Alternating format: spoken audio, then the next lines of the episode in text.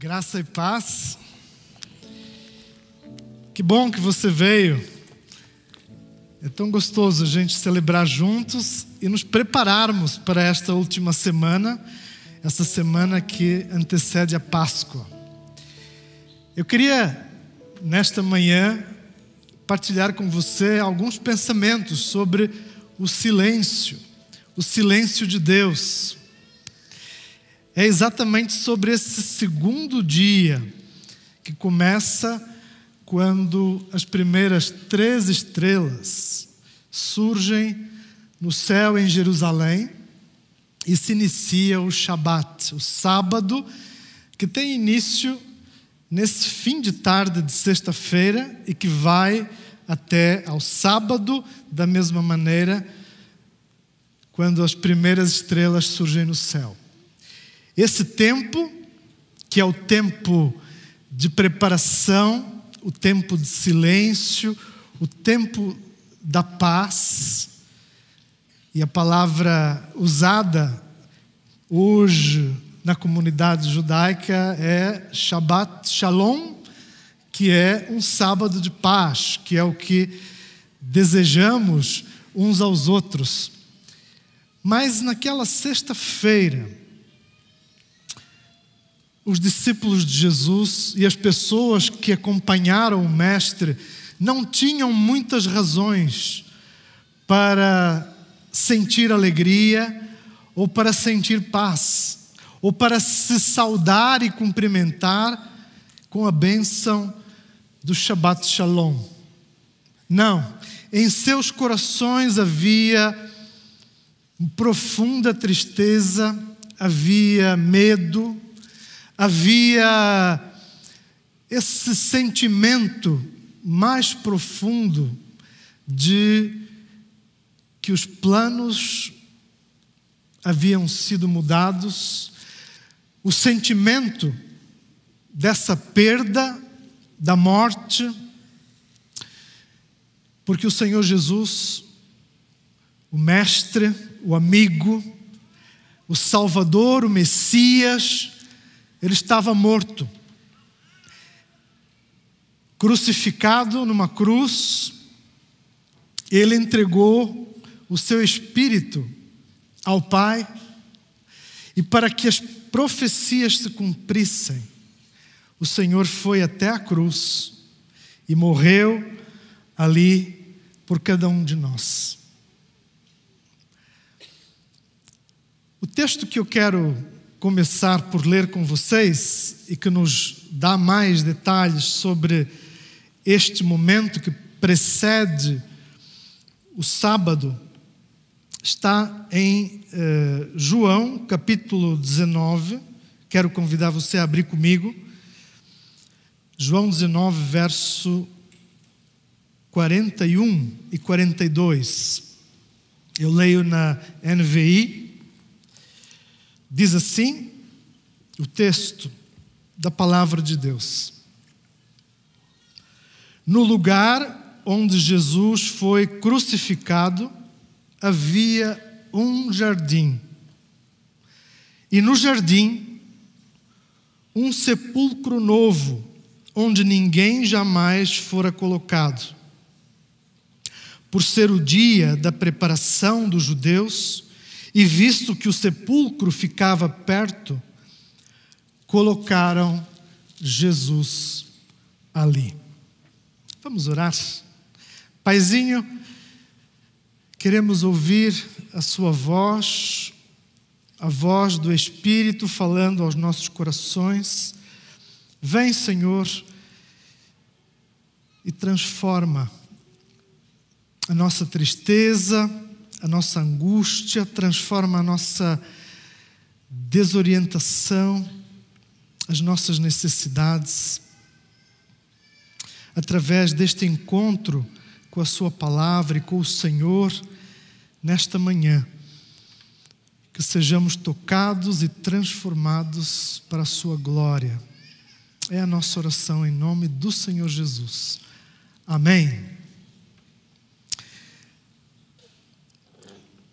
Um profundo silêncio naquele jardim, o jardim onde o túmulo do Senhor Jesus foi preparado para que, nessa hora de despedida, nesse enterro,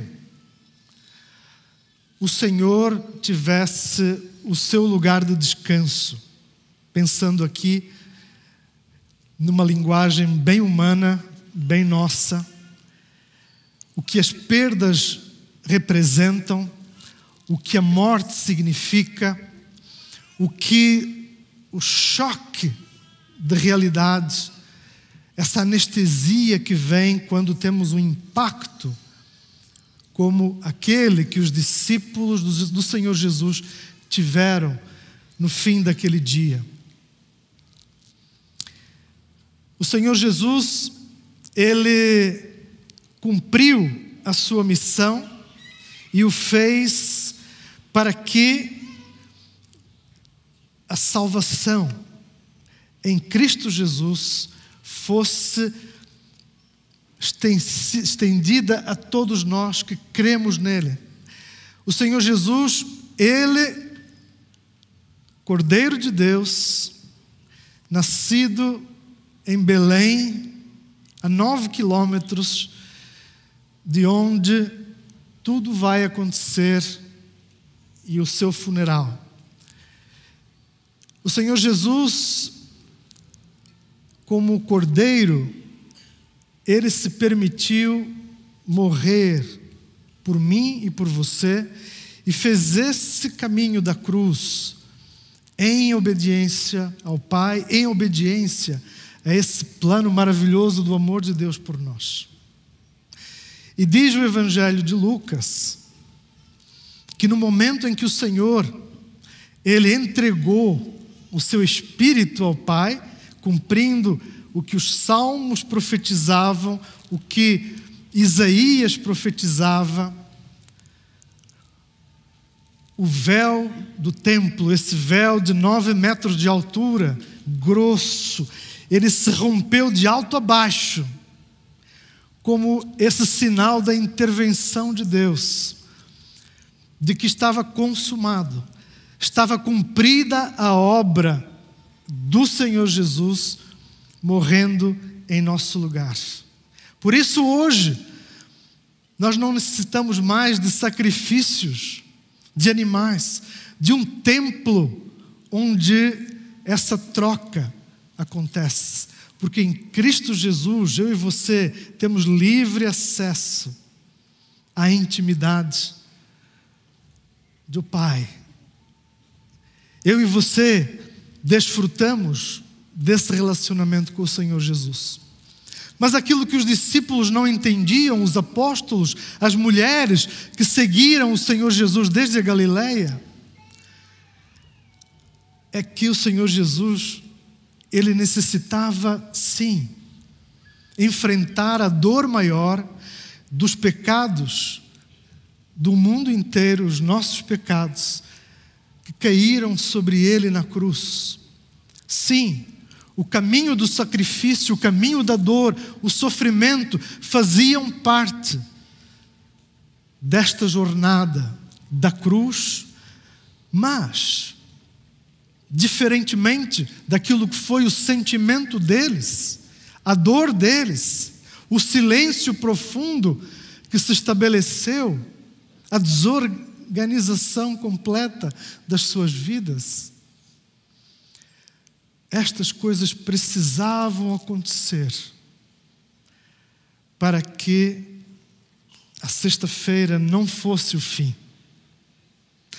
E para que a morte fosse vencida. E para que a vida eterna que o Senhor Jesus inaugurou pudesse ser não só uma promessa distante, um oxalá, mas fosse realidade e fosse promessa de Deus para todos aqueles que creem nele e são salvos pelo Senhor Jesus. O caminho da vida eterna, o caminho dessa reconciliação do homem com Deus. Mas aquilo que eles não compreendiam, aquilo que os tomou de assalto e que os fez sentir impotentes diante da dor, diante do sofrimento, era parte desse plano de Deus que age, que trabalha no silêncio, no silêncio do túmulo, no silêncio do sábado, mas também na correria e nas manifestações do domingo. Quando a esperança se transformou em realidade. Nós vivemos um período bastante difícil da pandemia, em que muitos de nós perdemos pessoas muito queridas, muito próximas, pessoas amadas, parentes, amigos, vizinhos. E foi um momento muito difícil porque o luto ele ficou suspenso de muitas maneiras pela impossibilidade no auge da primeira onda de existirem os próprios funerais com o espaço, o tempo, esse contato com a despedida, com o ritual que nós necessitamos dos vínculos que temos com estas pessoas, que tivemos com estas pessoas. Eu não sei se você perdeu alguém, se você sentiu o drama, as dificuldades que esse momento representou. Quando eu penso naquilo que tomou os discípulos, as mulheres, os amigos, as pessoas de forma geral, eu penso como deve ter sido difícil porque para eles a expectativa era que o Messias libertasse Israel do domínio dos romanos. Esse Messias político, esse homem poderoso que lideraria o povo nessa revolta e no engrandecimento da nação. Mas acontece que, como em tantas outras coisas na nossa vida, aquilo que são as nossas expectativas, os nossos planos, os nossos desejos, essas projeções, às vezes idealizadas, elas não correspondem nem à realidade e muito menos ao que é melhor para nós. Deus age naquilo que a gente não entende, nesse puzzle, nesse quebra-cabeças de milhares de peças em que nós não conseguimos fazer nexo, sentido do porquê de tantas coisas na nossa vida. Não encaixarem. Agora, o que esta passagem me ensina é que Deus age, Deus trabalha no silêncio do túmulo, na vida daqueles homens, daquelas mulheres na vida até de Pilatos, na vida dos membros do Sinédrio, esse Supremo Concílio Judaico, formado de pessoas tão importantes. Para os discípulos a pergunta era: e agora? Como viveremos? O que faremos? O nosso mestre morreu.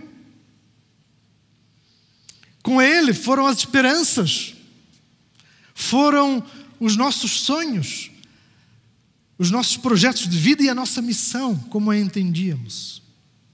Porque Ele nos deu esperança. Para Pilatos, para os sacerdotes e membros do sinédrio, a pergunta era outra. A pergunta era: o que fazer com o corpo? Com esse corpo que estava rasgado, ferido, que tinha sofrido os horrores, antes até de chegar à própria cruz e depois da consumação. O que fazer com esse corpo? E diz o texto que eles se apressaram e esses religiosos judaicos pedem para que as pernas sejam quebradas daqueles que estão na cruz, para que acelerasse o processo. Por quê? Porque o sábado estava para começar, porque a preparação da Páscoa estava para ter início. O Senhor Jesus virou ali um problema para eles, que não queriam que isso impedisse que as festas acontecessem como elas deveriam acontecer. E esta era a maior festa do calendário judaico. Era o reviver daquele tempo em que, lá do Egito, Deus os libertou. E como um memorial, a cada ano, de todo Israel vinham as caravanas, os peregrinos, para, nesta, neste período, vivenciarem essas festas, as festas eh, da Páscoa, da Páscoa judaica.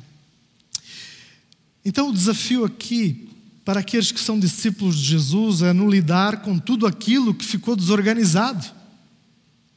O, desafio das autoridades judaicas e para Pilatos é ver se livro do corpo. O corpo daquele que inocente foi morto injustiçadamente e agora o seu corpo está ali, à frente de todos. E agora o texto, um pouquinho antes eh, que nós lemos, lá no verso 38, nos diz: o seguinte, João 19, 38. Depois disso, José de Arimateia pediu a Pilatos o corpo de Jesus. José era discípulo de Jesus, mas o era secretamente, porque tinha medo dos judeus. Com a permissão de Pilatos, veio e levou embora o corpo. Ele estava acompanhado de Nicodemos, aquele que antes tinha visitado Jesus à noite. Nicodemos levou cerca de 34 quilos de uma mistura de mirra e aloés, tomando o corpo de Jesus. Os dois o envolveram em faixas de linho com as especiarias de acordo com os costumes judaicos de sepultamento. No lugar onde Jesus foi crucificado, havia um jardim, e no jardim um sepulcro novo, onde ninguém jamais fora colocado. Por ser o dia da preparação dos judeus, e visto que o sepulcro ficava perto, colocaram Jesus ali. O texto de Lucas, verso 49, nos informa que os discípulos e as mulheres que vieram da Judeia, acompanhando Jesus, que vieram e que eram tão, foram tão importantes em todo o processo e vão ter um destaque eh, no domingo da ressurreição, todos eles permaneciam longe, assistiam de longe, diz o texto. E naquele impasse, o que fazer com o corpo? Como proceder? A família não veio pedir o corpo. Eis que nós temos um homem, que só sabemos dele por este texto, chamado José de Arimateia. José de Arimateia, sabemos que ele pertencia ao Sinédrio, era um homem muito rico, um homem bom, e diz o texto que esperava o reino de Deus. Este discípulo secreto do Senhor Jesus,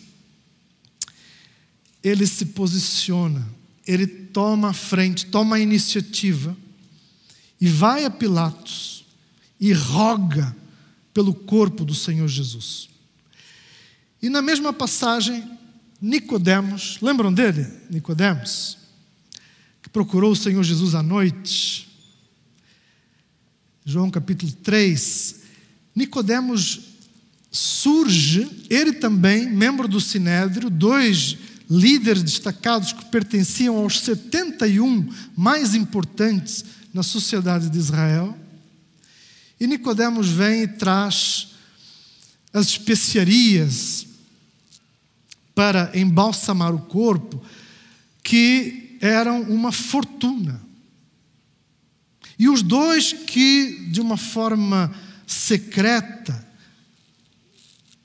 eram discípulos de Jesus ou queriam seguir a Jesus, eles surgem nesse impasse, tomando frente, pegando o corpo do Senhor, levando esse corpo para que, através dessa forma de honrar Jesus, eles pudessem participar também dessa obra de Deus.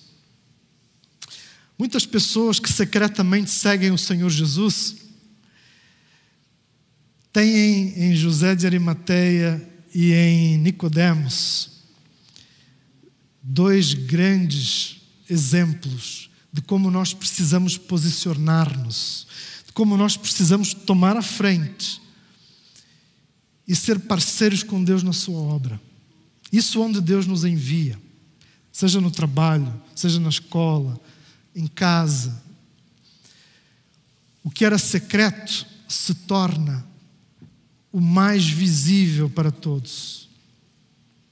E Deus usa estes homens para assim eles participarem daquele momento, que é um momento tão importante.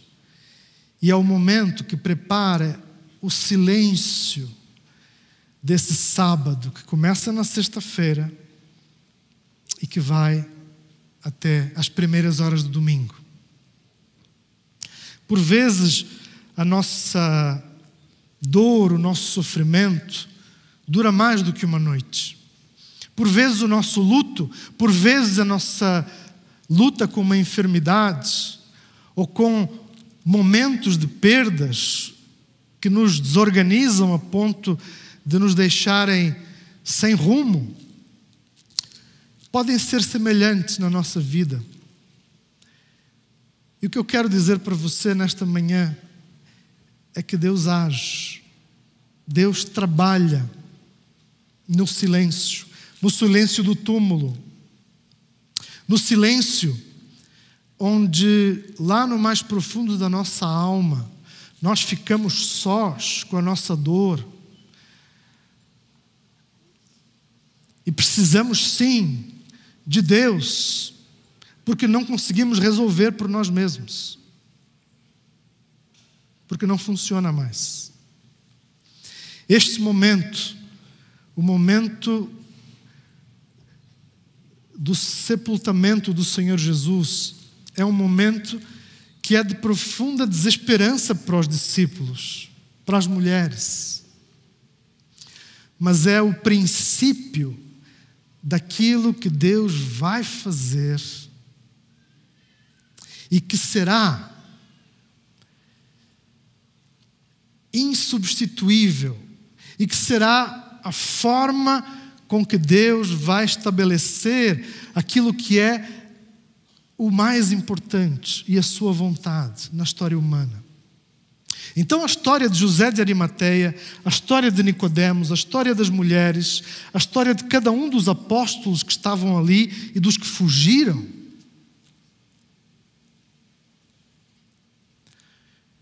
a nossa história, Deus conhece.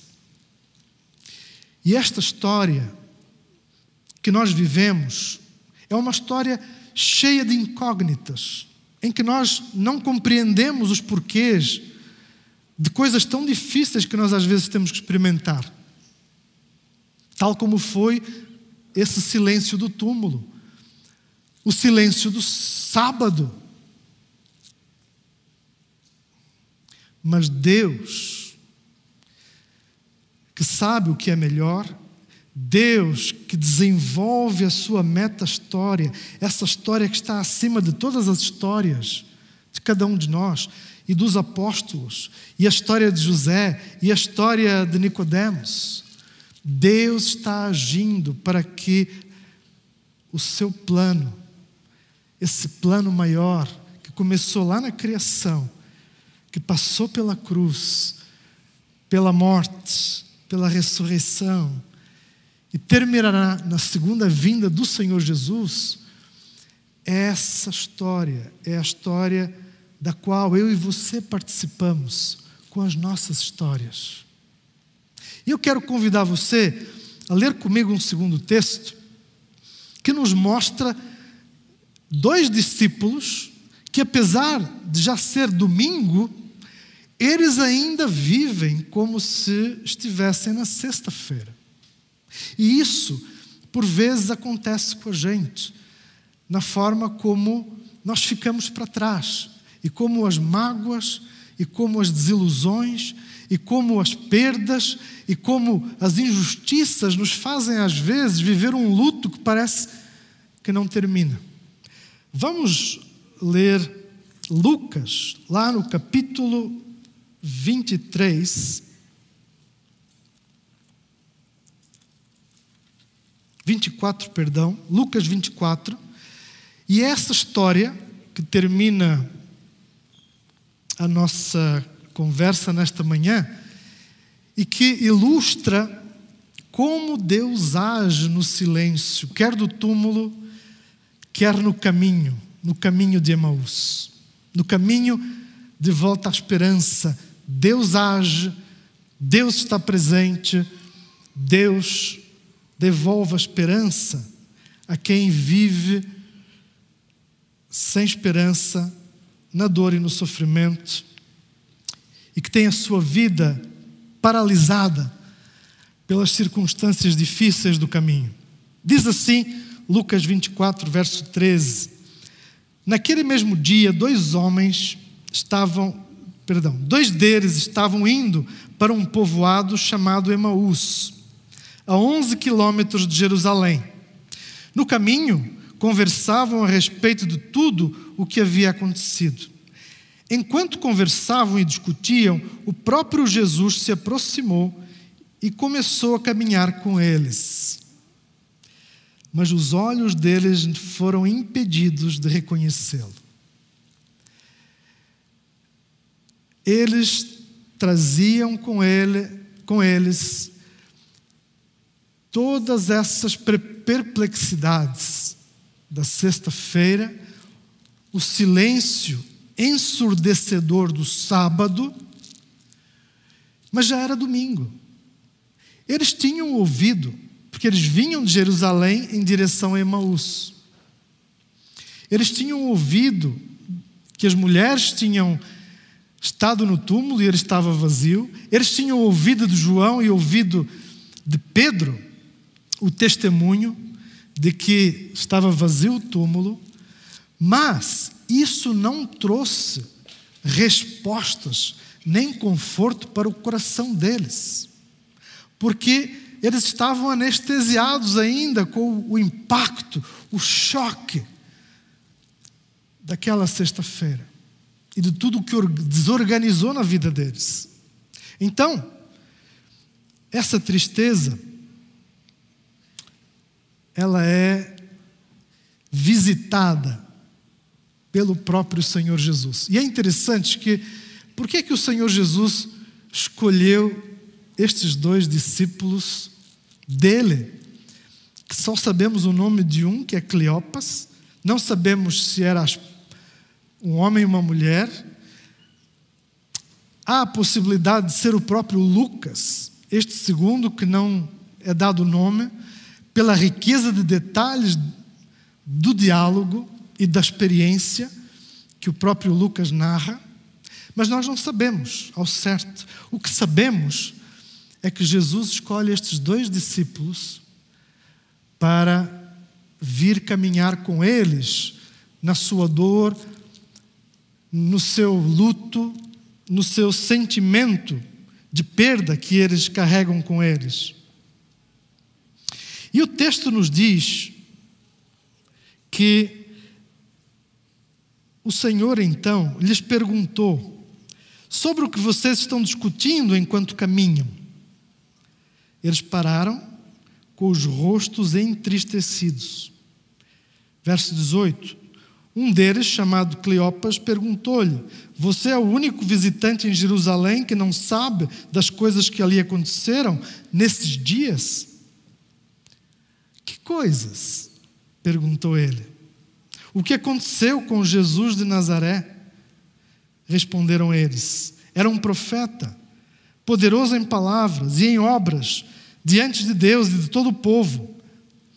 Os chefes dos sacerdotes e as nossas autoridades o entregaram para ser condenado à morte e o crucificaram. E nós, atenção, prestem atenção no tempo do verbo, e nós esperávamos que era ele que ia trazer a redenção a Israel. E hoje é o terceiro dia desde que tudo isso aconteceu. O Lisânias vai falar no domingo sobre o terceiro dia, mas encontramos estes discípulos na tarde do domingo, vivendo como se fosse sexta-feira, como se fosse sábado. Por quê? Porque eles olhavam para o passado. E um passado em que faziam uma leitura das expectativas sobre Jesus que estavam equivocadas. Já aconteceu de você apostar tudo em alguma coisa que não deu certo? Que depois você compreendeu que não era isso? Que as premissas estavam completamente erradas? Se você já teve sociedade com alguém em negócios, provavelmente isso aconteceu com você. Eles não tinham conseguido processar a sua dor e Jesus convida-os a isso, a pôr em palavras esses sentimentos duros, frios, que dentro deles os levam a voltar para trás, a permanecer nessa tristeza, nesse luto, apesar das evidências que já existiam, porque o túmulo estava vazio, já não havia silêncio no jardim, havia um corre-corre. Mas e Jesus? E temos Jesus então ministrando ao coração deles, e diz assim o verso 25: Ele lhes disse: Como vocês custam a entender e como demoram a crer em tudo o que os profetas falaram, não devia o Cristo sofrer estas coisas para entrar na sua glória? Jesus havia cumprido a sua missão, a sua obra, e agora aquilo que, era, que a cruz representou, aquilo que o sepultamento representou, era a preparação para o que viria no domingo a ser a ressurreição e a plena esperança restaurada, as promessas cumpridas. Mas como a gente evita o sofrimento, a gente não quer ver ninguém sofrer, Será que não tinha outro jeito para Jesus? Era isso que os discípulos desejavam.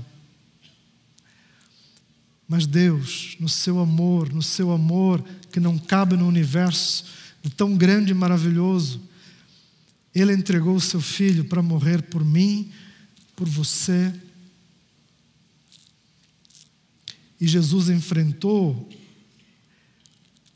o sofrimento do pecado do mundo inteiro sobre ele dores excruciantes que nós não temos capacidade de imaginar, mas Ele o fez para cumprir a obra da salvação, amém? A obra da libertação do pecado, a obra que só pelo sofrimento poderia ter lugar. E aqui eu quero dizer uma coisa para vocês que são crentes maduros espiritualmente. O sofrimento, por mais que a gente o evite, ele faz parte do trabalhar, do agir de Deus na nossa vida. Em determinadas circunstâncias que nós não podemos evitar. Deus não dá o sofrimento, mas Ele permite nesse processo de nos aperfeiçoar como discípulos amados que amam e conhecem o seu Mestre. Então, esta é a mensagem de que para chegar à glória e para que a glória se revele e se cumpra, o sofrimento, o caminho da cruz, fez parte, sim, dessa obra que o Senhor Jesus tinha que realizar.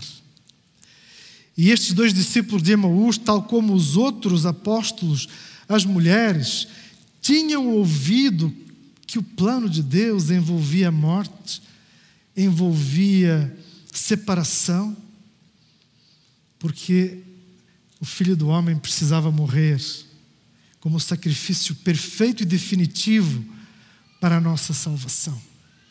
Mas a, a nossa memória espiritual, ela é muitas vezes muito seletiva. E foi um apagão na mente de todo mundo de que o Messias, o Cristo, precisava passar pelo sofrimento, pela cruz, para que a glória, para que a ressurreição, para que a esperança de volta, e não a esperança do Oxalá aconteça, mas a esperança que é a esperança definitiva, da promessa de Deus que não falha, que nos conduz à vida eterna em Cristo e com Cristo Jesus. Então, estes homens, eles experimentaram do próprio Senhor Jesus o que representava a palavra de Deus nos livros de Moisés, nos profetas, que anunciavam isso mesmo. E quando Jesus ministrou a palavra de Deus e confrontou o coração daquele, daqueles dois, diz o texto na sequência que os corações deles ardiam. Os corações se tornaram ardentes, não mais frios, gelados, mas ardiam com esse ardor da esperança, dessa esperança que a gente tem tanta vontade de fazer parte desse futuro que vai acontecer com Deus. Esse futuro que não é incerto, porque Deus tem a última palavra em todas as coisas nele. Deus está nos silêncios, Deus está no jardim, Deus está no túmulo. Deus está na caminhada dos discípulos que saem de Jerusalém e voltam para sua casa, errando completamente o caminho, indo na direção oposta do que era a missão de Deus para eles. E diz o texto que eles não viram que era Jesus estava ali com eles. Só quando, no partir do pão, os olhos se abriram, e esses olhos espirituais, depois de tratados, depois do coração curado, as feridas curadas, as expectativas redirecionadas, a verdade de Deus queimou lá no mais íntimo, no mais profundo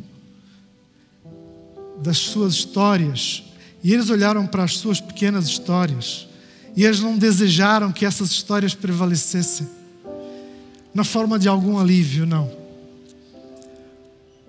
Eles entenderam que há uma meta-história, há uma história maior, que é a história da salvação.